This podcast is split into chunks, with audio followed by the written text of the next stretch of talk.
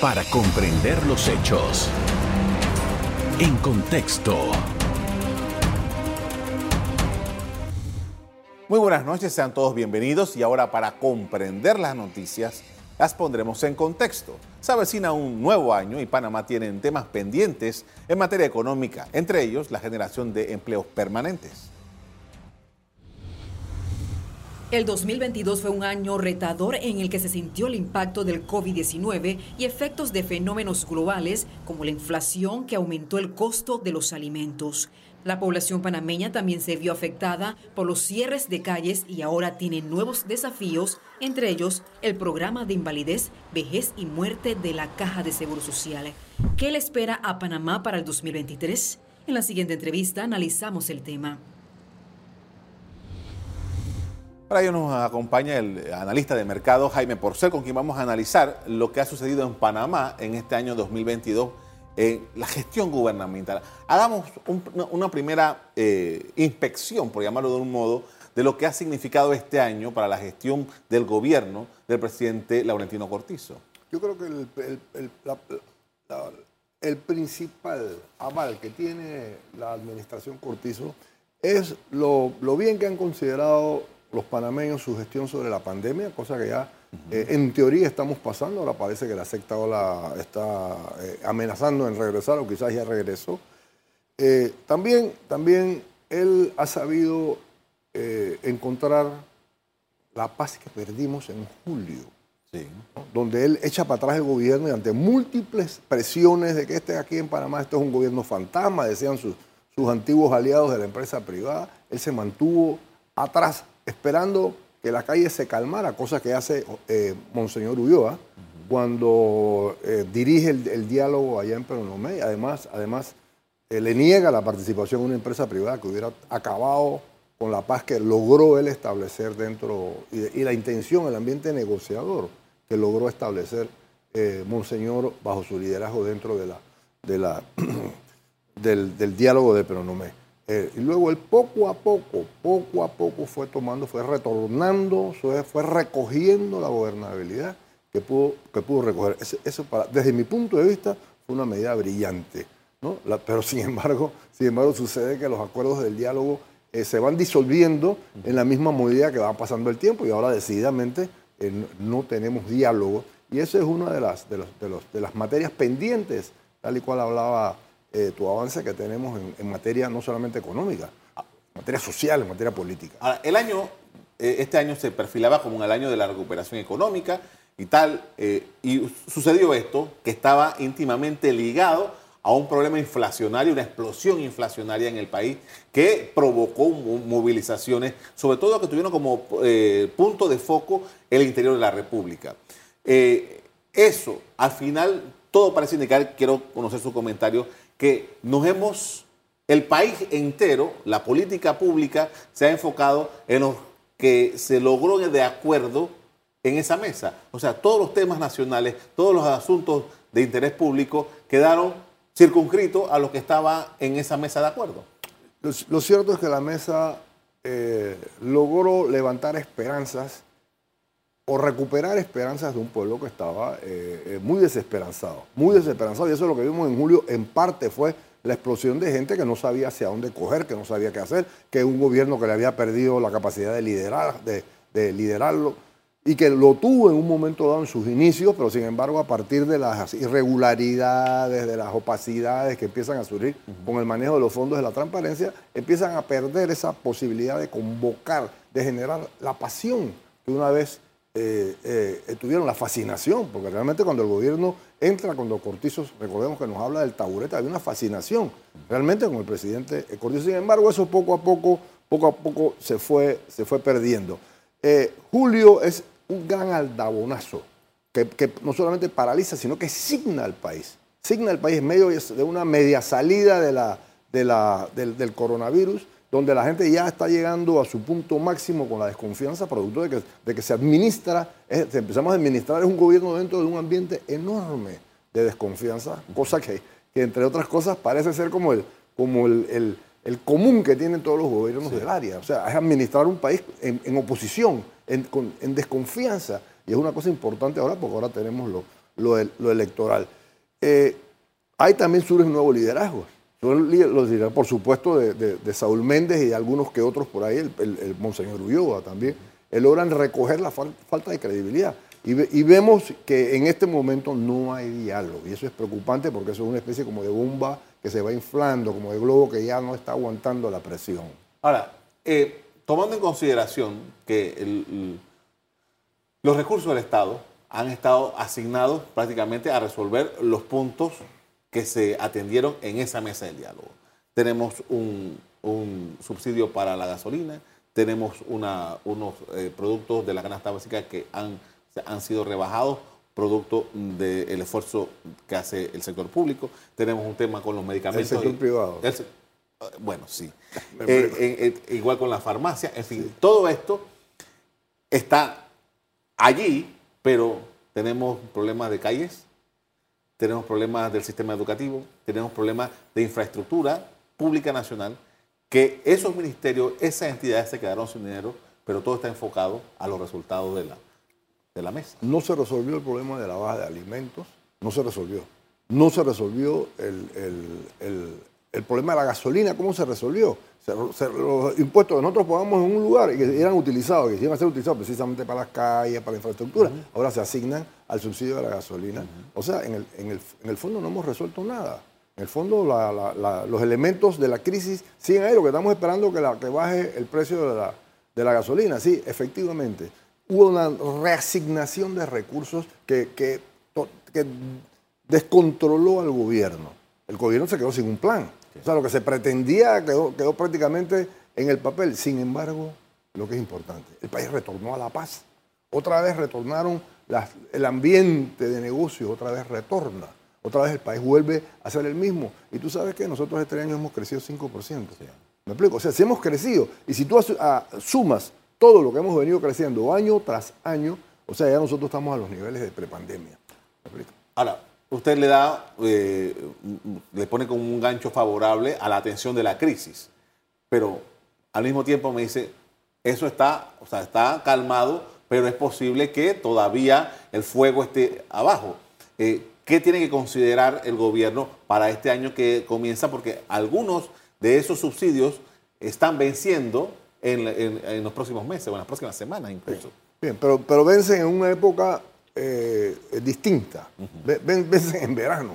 ¿Me explico? Verano es, el, refresco, donde ya los, pelados se meten en las casas, ya los, vamos al río los fines de semana, o vamos a la playa, o vamos al parque. Entonces hay otro ambiente en el, en la, en la, en el ánimo nacional. Hay otro ambiente en verano. En verano eh, las cosas empiezan otra vez a, friccionarse a partir de la entrada de los pelados en la escuela, que eso ya viene eh, después de febrero. Entonces, por ahora, por ahora vamos a estar tranquilos. Sin embargo, es un país donde hay tanta desigualdad. En el fondo, mientras no se resuelvan esas desigualdades que producen un sistema eh, que, capitalista que concentra muchos recursos en pequeños empresarios, en pequeños empresarios, no, en un grupo pequeño de empresarios, pero no en pequeños empresarios, ojalá, ojalá. Y una de las salidas realmente que se está viendo, que no se está atendiendo de forma suficiente, es como agarrar toda la pequeña empresa que es la que da la cara en estas circunstancias y empiezas a dotarla de fondos. De fondos, me explico. O sea, aquí han habido, no sé qué, yo leo que, los, bancos y e incluso el Banco Nacional se llenan de, la boca diciendo que les han llegado nuevos fondos precisamente para prestar al pequeño empresario. Sin embargo, estamos entrando en una espiral inflacionaria que van a hacer que, los, que, los, lo que se paga por, el, por la plata aumente significativamente. Entonces entramos como en un a donde estamos, ¿no? Con esto vamos a hacer una primera pausa para comerciales. Al regreso seguimos analizando Panamá con Jaime Porcel. Ya regresamos. En contexto. Estamos hablando con el analista de mercado Jaime Porcel. Estamos haciendo una revisión de lo que ha sido el año, sobre todo en temas de eh, carácter público. Y uno de los asuntos que está allí pendiente hay un informe de la Organización Internacional del Trabajo que revela la situación del IBM, el, programa de pensiones de jubilación del Seguro Social, pero que eh, como que está ahí en frío, no se ha procedido. ¿Cómo evalúa ese tema tan importante para las finanzas del gobierno, del Estado panameño, frente a la acción del gobierno? El, el IBM es un problema básicamente político. Se perdió una oportunidad tremenda cuando estuvieron sentados al CONATO. Nunca se quiso invitar a CONUSI, o por lo menos darles la, la confianza a CONUSI. Sí se invitó, perdón. Pero nunca hubo eh, la posibilidad de darles confianza para que CONUSI, ya una vez que fue, le dieron la, la, vuelta en el 2005, ingresara ahora al, al debate. Y en un momento que hubo la, la, votación, cada vez que se levantaba era 8 contra 2 de Conato, entonces ellos dijeron, ¿sabe una cosa? Hasta aquí llegamos y se bajaron de la mesa. Eso nunca se entendió como la crisis que ahora estamos empezando a entender que sucedió precisamente en ese momento. El único que salió a, a, tratar de detener o a tratar que regresara la representación eh, eh, de los trabajadores a la mesa del diálogo fue el presidente de la Asamblea que, se sienta con ellos, luego después se sienta con, con CONEP, se sienta también con Cámara de Comercio, que intenta precisamente en una labor eh, de, concilieri, ¿me explico? De, acercar las partes. Eso debió generar precisamente una crisis tremenda si nosotros tenemos el problema que tenemos de que esto lo tenemos que asumir entre todos.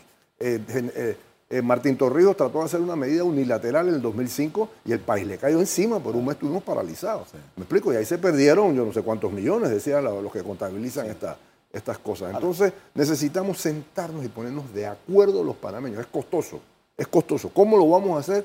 Bueno, voy a Bustamante con una nueva propuesta de comprar la caja de ahorro. Me, llamó la atención, porque no es un tipo insensato. ¿Me explico? Me llamó la atención. Creo que ese tipo de, soluciones creativas es la que necesitamos. Ahora, el abordaje.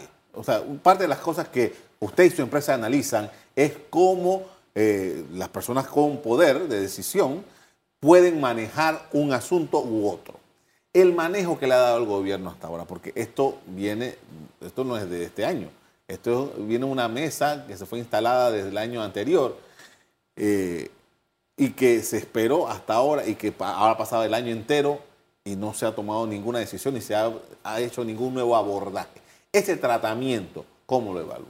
Mira, la única fórmula que tú puedes lograr para lograr un entendimiento, no es la única, uno de los ingredientes que tiene que tener esta fórmula es la confianza, es la, credibilidad que hay en el liderazgo de alguien que, te va, que nos explica a nosotros, pues nosotros ninguno de nosotros somos eh, altos financistas, sin embargo entendemos lo suficiente para saber que hay una crisis, es una crisis que, que obliga también a tomar una serie de decisiones. Entonces los, el, sector eh, representativo de los obreros más intensos aquí están diciendo que porque nosotros vamos a bajar la, vamos a subir la edad de, la, de jubilación y vamos a subir las cuotas, eso las famosas paramétricas que dicen, puesto que eh, ellos entienden que hay otras soluciones y de hecho las han planteado, de hecho las están discutiendo.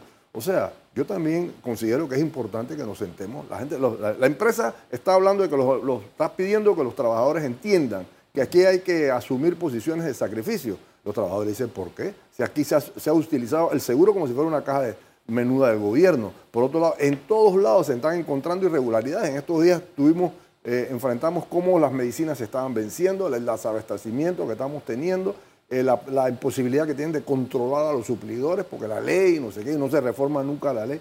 O sea, hay una serie de, problemas del seguro que han venido como una bola de nieve y no hay quien los resuelva. Entonces los trabajadores dicen, ven acá, ¿y por qué nosotros entonces tenemos que cargar la ineficiencia de la administración? Ahora, em, parte del, asunto es que en enero de este año el presidente de la República hizo un anuncio con relación a un acuerdo, en principio, con la compañía Minera Panamá y dijo, hay un chance casado ahí, que de las utilidades que, de los 375 millones. De, los 375 millones, alguna parte iba a ser para el Seguro Social. Era una manera un poco de suavizar la, tensión con el Seguro Social. Pero, ¿qué pasó con ese contrato? La fecha de hoy y no tenemos nada. Eh, hay, hay una crisis ahí con esto del contrato de la minera y cómo la está manejando el gobierno.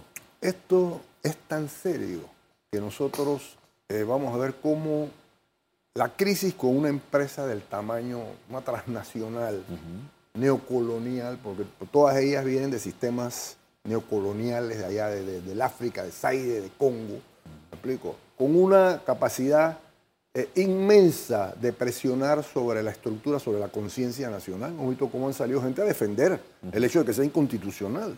¿Me explico? La Cámara Minera, con, eh, que, que ha sido la más ultraísta, para salir en la defensa. Incluso se sintió ofendida porque el gobierno puso un plazo fatal. O sea, porque sencillamente el gobierno está aplicando su condición de, Estado. Sin embargo, este es un contrato que, pasa por tres gobiernos, donde fue declarado inconstitucional hace ya, en, el 2017. Nunca se publicó hasta, hasta la presión popular que empezó a ejercerse en el 2021, que empezó a decir a la magistrada López, señora magistrada, por favor, publíquese, publíquese este fallo. Esta situación es tan seria. Recordemos aquí que la guerra de Coto fue, fue generada por la United Fruit. ¿Me explico? Hace 80 años atrás. Fue generada por la United Fruit. O sea, nosotros estamos en manos de una transnacional tan poderosa que ella dice que ha invertido 10 mil millones en la, en la economía del país y que está generando eh, eh, 5 mil empleos y 80, 40 mil empleos entre directos e, e indirectos. O sea, y que tiene un impacto del 3.5 sobre el PIB. Eso no se fuma en pipa. Sin embargo, la empresa es inconstitucional porque la constitución prohíbe que participen países como China, eh, Corea y, Singapur, que tienen más de la mitad de la, bolsa accionaria.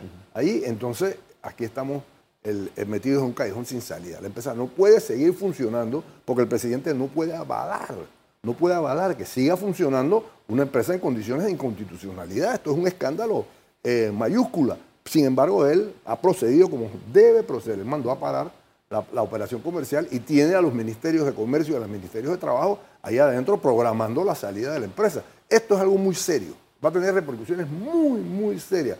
El gobierno tiene incluso que prepararse a entrar a otra guerra del banano, en la cual eh, salimos, gracias al general Torreo, salimos por lo menos con una posición digna. Logramos un dólar por caja, lo cual era algo. Vamos a hacer una pausa para comerciales, vamos a seguir analizando otros temas con Jaime Porcel, ya regresamos. En contexto. Estamos haciendo un análisis de la política nacional, de los asuntos públicos. Me acompaña Jaime Porcel, que es analista de mercado. Y antes de entrar sobre las perspectivas del país, quería un poco ajustar, porque el tema del seguro social, el tema de la minera, los, otros temas que tienen que ver con la educación y tal, y, la situación económica del país, muchas, muchos de esos temas tienen que ir por constitución a la Asamblea. El papel de que viene jugando la Asamblea Nacional, ¿usted cómo lo evalúa? Mira, con la Asamblea se ha eh, producido un nuevo fenómeno que a mí me llama tremendamente la curiosidad, Carlos Somoza. Todas las leyes vienen por unanimidad. Todas las leyes. Todo lo que pasa. Gobierno independiente. No, algunos independientes cogiendo distancia, no, todos, Algunos independientes. O sea, ¿qué es lo que estoy viendo ahí? Bueno, ahí el que está ahí tiene una gran, un gran potencial negociador. Porque todo esto es sentarse antes y acordar y quítame aquí, que ponme allá, que súbeme aquí, súbeme allá. Eh, sin embargo, sin embargo, sigue siendo el menos prestigioso de todos los, de todos los estamentos, de los tres poderes. Este es el que siempre está en la en la, en la crítica social. Producto, producto de algunas irresponsabilidades que cometen los, los, legisladores, como agarrarse a puñete o tirarse eh, botellas de agua y saliendo en televisión eh, eh, despotricando. Eso, eso que hacen ellos, ellos están proyectando las, las, las, sesiones. O sea, yo los veo ahí. Número uno, me parece muy responsable que mientras tú estás hablando, yo estoy acá con la, con la tabletita o con el celular acá hablando, mientras que tú a quién estás hablando. ¿Me explico? O sea, debiera haber alguna serie de consideraciones que nos indican que hay un reglamento interno que hay que modificar. A la gente le molesta tremendamente eso, que los tipos cobren sin trabajar. O sea, que hay gente que no se aparece nunca y que incluso, incluso no asignan a su suplente para, para ocupar la curul. O sea, tampoco es un órgano perfecto. Sin embargo, es un órgano que en esta vuelta ha manejado también el, el criterio de independencia. La gente habla aquí que ellos están gobernando. No están gobernando están actuando como debe actuar el órgano y como lo ordena la, Constitución. Ellos tienen que ser independientes, comenzando por la elección que se da, donde el que sale eh, mandatado es uno que no lleva el visto bueno del, Ejecutivo, como lo hemos visto también en las peleas que se han dado en el CEN, por el control del, Consejo Ejecutivo Nacional, que, el, Ejecutivo y el, y el Legislativo se han visto encontrados. Eso, eso debe ser así, eso nos debe alegrar a nosotros, que haya separación de poderes Ahora, hay que, hay que, hay que afinar esa separación, hay que afinarla, hay que enrumbarla hacia un plan país, que eso son otros 500 pesos donde muchos panameños debiéramos opinar. Bien, eh, este año 2023 que está por llegar es el año preelectoral, los partidos políticos ya van a tener sus primarias, si ya se va a concretar el tema de los independientes a mitad de año, y de ahí en adelante entonces se va, vamos a conocer ya quiénes van a ser concretamente los candidatos presidenciales. ¿Cuál es su visión de lo que viene en materia electoral? Bueno, aquí hay un eje, aquí hay un, aquí hay un rayo que cruza por la mitad de esta etapa electoral, que tiene el nombre de un expresidente. ¿Me explico? Un expresidente además que, que mal entendido, mal entendido, en su capacidad de generar ahora mismo una invitación, una fascinación en la mitad de la población panameña y un odio en el resto, un odio en el resto. Sin embargo, sin lugar a dudas, la posibilidad de que él compita, lo cual cada día parece más cierta, como cada día parece más cierta de que pudiera terminar siendo condenado y pudiéramos nosotros terminar con un presidente condenado. ¿Me explico? Además, en ejecución, pero condenado. Eso nos daría una especie como de, de de calidad bizarra. ¿Me explico? Este país, ¿Qué es este país? ¿Me explico? Sin embargo, eh, Ricardo Martinelli es sin lugar a dudas la figura a batir. Está muy firme, muestra mucha capacidad de estar blindado en el sentido de que se le está un, un escándalo aquí y sigue con la intención de voto. Eh, emite una opinión muy liviana sobre la minera y es más favorable a, que la minera se quede y la gente, la gente no le importa, la gente lo que está creyendo ahora mismo es en aquella posibilidad que él mismo promete de que regresarán los nuevos tiempos, los buenos tiempos, como dice, como dice él mismo. Entonces, eso está asignando la política nacional.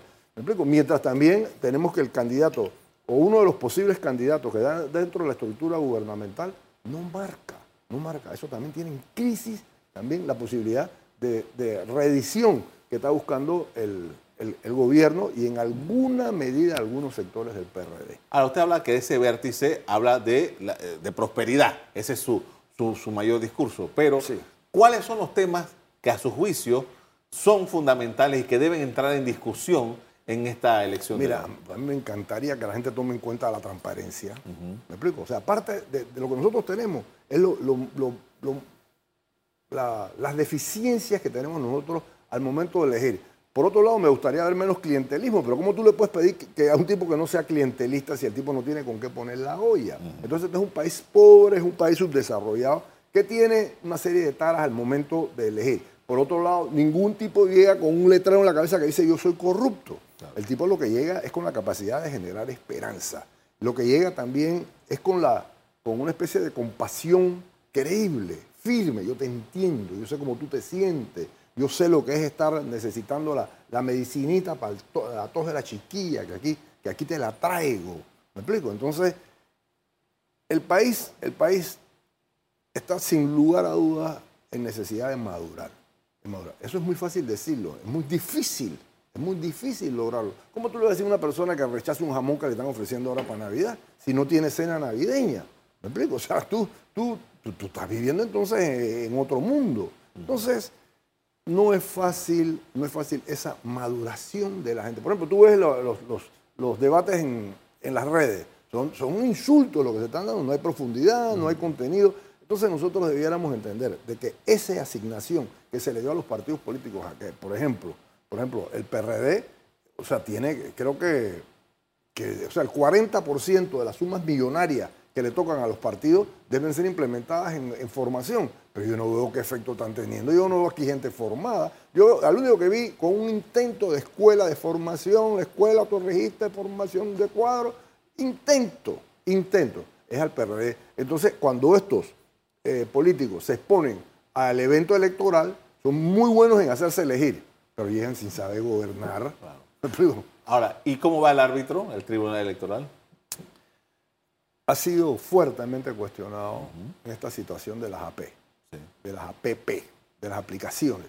Eh, estos días vi a la eh, ex legisladora Ana Matilde Gómez decir en televisión que a ella le habían impugnado, a ella, a su esposo y a sus dos hijos. O sea que le impugnaron el equipo con que ella inscribía, se los deshabilitaron. Entonces ella se preguntaba en qué ley está que el tribunal les está permitido deshabilitar ¿Me explico? O sea, ellos no pueden hacer eso. O sea, están llenos de interrogaciones en, esta, en este momento por otro lado. Y lo que es peor, ellos tienen una demanda del FAT.